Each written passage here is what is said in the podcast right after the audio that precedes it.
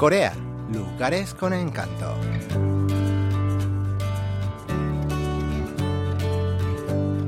Estancia en el templo Woljeongsa de Pyeongchang, Gangwon-do.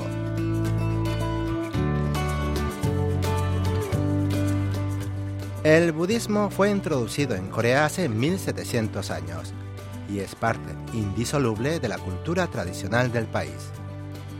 Hoy en día los templos budistas ofrecen programas de estancia abiertos a todo el mundo, que permiten conocer la vida diaria y las prácticas de los monjes budistas.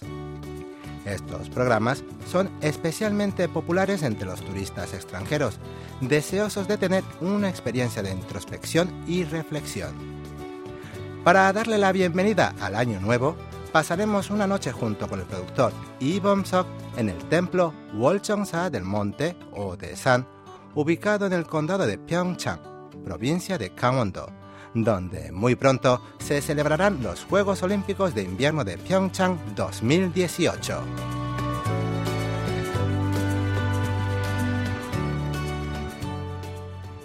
Cuando el 9 de febrero comiencen los Juegos Olímpicos de Invierno de Pyeongchang 2018, visitantes de todo el mundo vendrán a esta comarca ubicada al noreste de Corea.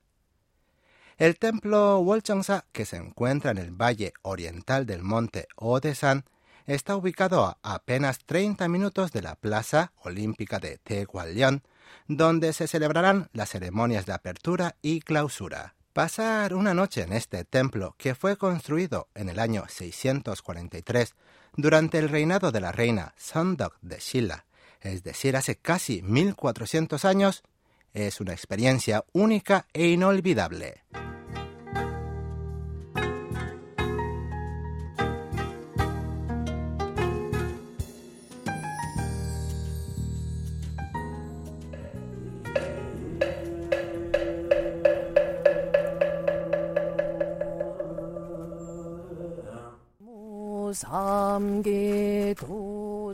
Al llegar al templo Wolcheongsa, nos recibe el sonido del pez de madera o moktap, un instrumento de percusión que tocan los monjes durante sus meditaciones, y el acompasado cántico de lectura de las escrituras budistas.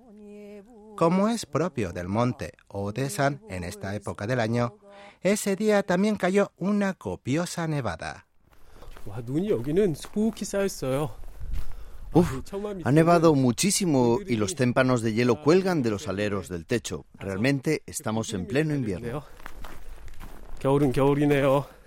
Tras buscar la oficina encargada del programa de estancia en el templo, encontramos tres casas tradicionales Hanok hechas de madera y arcilla roja detrás del santuario principal. Una de ellas tiene un cartel que reza Un viaje feliz para encontrar la propia felicidad. Tras verificar la inscripción en el programa, facilitan una ropa para cambiarse.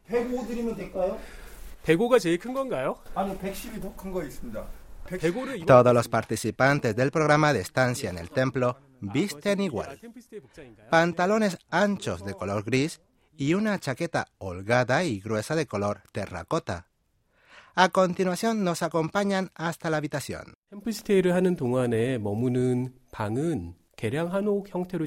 La habitación también es de estilo tradicional. Está hecha de madera y arcilla y las paredes, el techo y las ventanas están recubiertos con papel tradicional hanji, lo que crea un ambiente muy acogedor.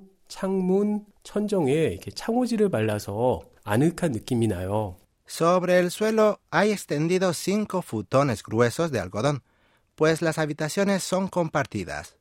Eso sí, el suelo está bien caliente gracias al sistema tradicional Ondol.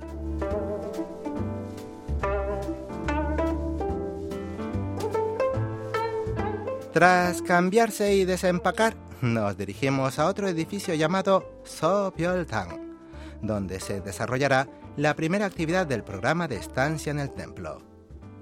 Una estatua de Buda protagoniza la gran sala y una docena de colchonetas rectangulares de color gris se alinean una tras otra.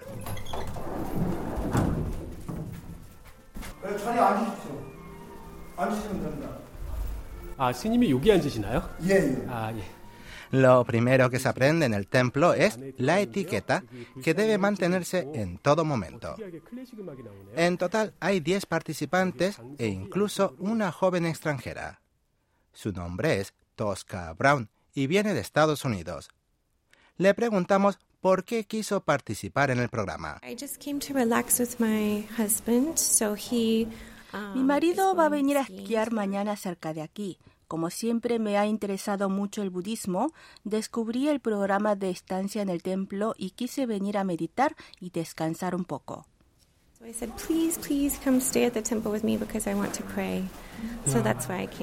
Al poco rato se acercó el monje Tom y comenzó a instruir a los participantes sobre las reglas básicas de comportamiento. Lo primero es aprender a saludar juntando las palmas de las manos e inclinando el torso.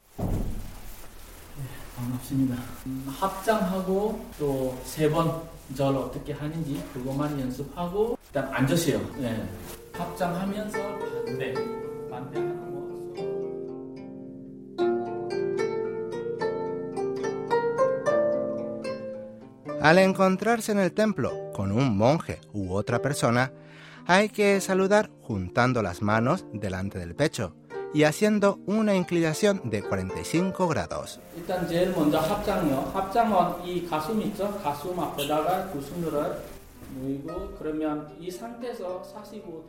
A continuación, se aprende a hacer la reverencia.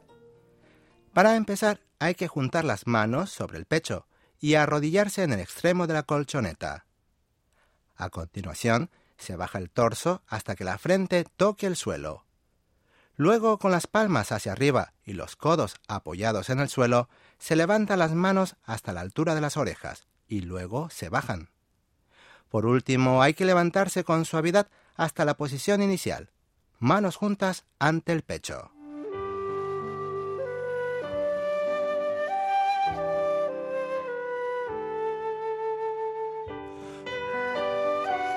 Al finalizar la primera enseñanza del programa, ya es de noche sobre el templo Wolcheongsa y con la oscuridad empezó a reinar un completo silencio, como si el tiempo se parase.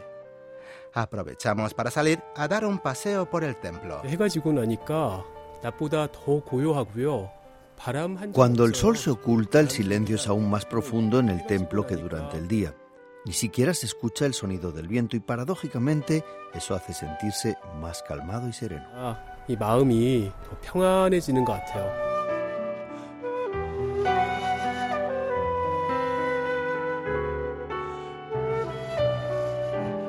Chokwangjong es el santuario principal del templo Wolcheongsa. El monte o de San se eleva detrás como un biombo. En el patio delante del santuario se alza una elegante pagoda de piedra octogonal de nueve pisos, y frente a ella hay una estatua de Bodhisattva arrodillado con una suave y piadosa sonrisa en los labios.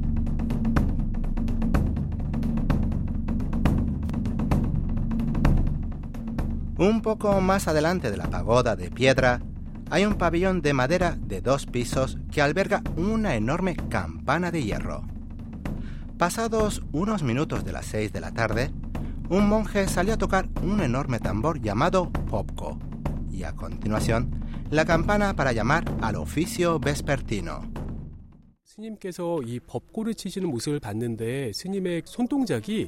Tras observar de cerca al monje que tocaba el tambor, me pareció que sus manos se movían dibujando el ideograma chino que significa corazón y también el diseño del tekuk que aparece en la bandera coreana.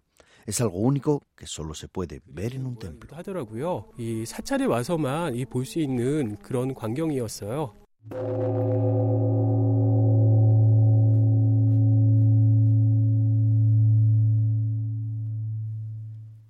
La campana de hierro es enorme y supera en altura al productor Pomsok. Su sonido es tan fuerte y profundo que todo el monte o Desan parece vibrar con sus reverberaciones. Al ver a Pomsok, el monje le invitó a tocar la campana.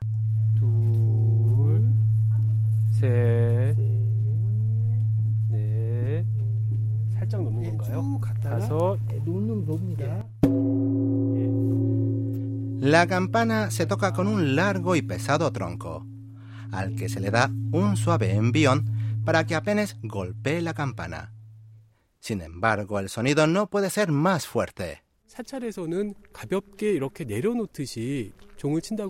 No se trata tanto de golpear la campana, sino simplemente hay que soltar el tronco. Ese es el mandamiento básico del budismo. Hay que soltar, desprenderse de todas las preocupaciones y deseos vanos que oprimen nuestro corazón.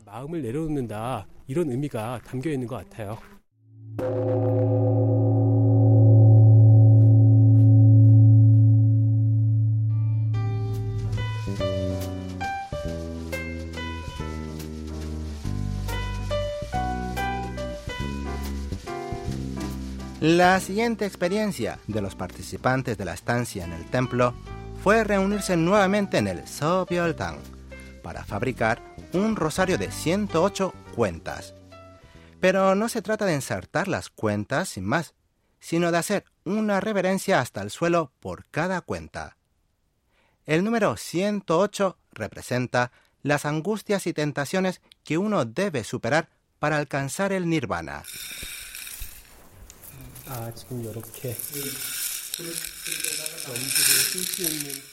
Cuando el monje da cada señal, los participantes realizan una reverencia hasta el suelo y luego insertan una cuenta en una cuerda.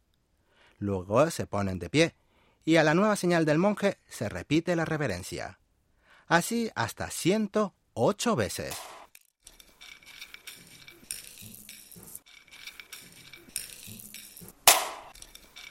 Postrarse hasta tocar el suelo con la frente no es fácil, y menos aún repetir ese movimiento 108 veces.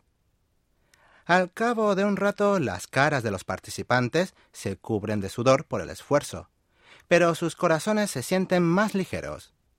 Escuchamos a uno de los participantes. Traté de concentrarme solo en ensartar la cuenta y hacer la reverencia y al cabo de un rato pude vaciar mi mente de cualquier otro pensamiento.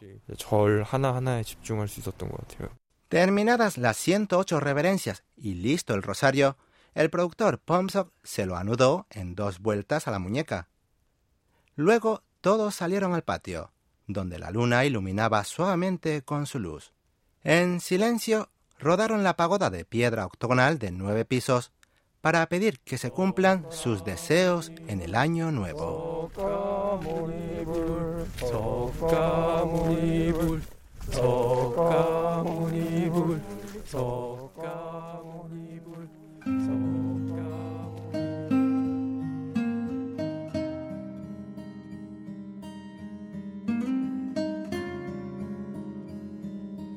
A la mañana siguiente, a las 4 de la madrugada, comenzó el nuevo día en el templo.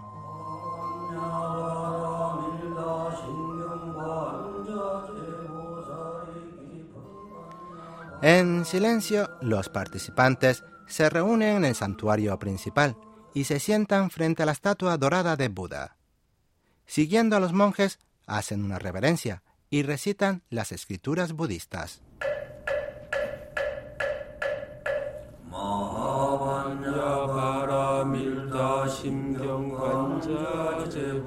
Con la mente y el corazón llenos de buenas palabras, los participantes se dirigen a tomar la comida matinal.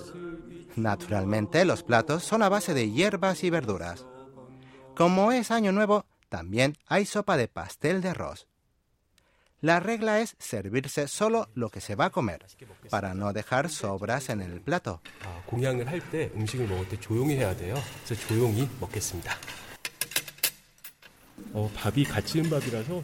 Tras la comida matinal, espera un reconfortante té caliente hecho con pétalos de flor de loto. A modo de despedida, el monje Chogom expresó un deseo para 2018 que sirve para todos. En Año Nuevo todo el mundo se desea buena fortuna, pero en el budismo no decimos tener buena fortuna, sino crear buena fortuna. Por tanto, no basta con realizar buenos deseos, sino que debemos esforzarnos por alcanzarlos practicando la bondad y las buenas acciones.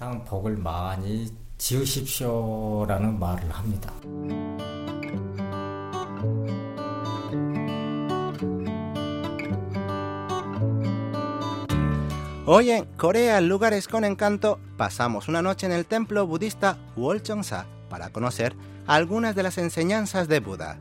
Esperamos que lo hayan disfrutado. Los acompañó hasta aquí Lucas Kim.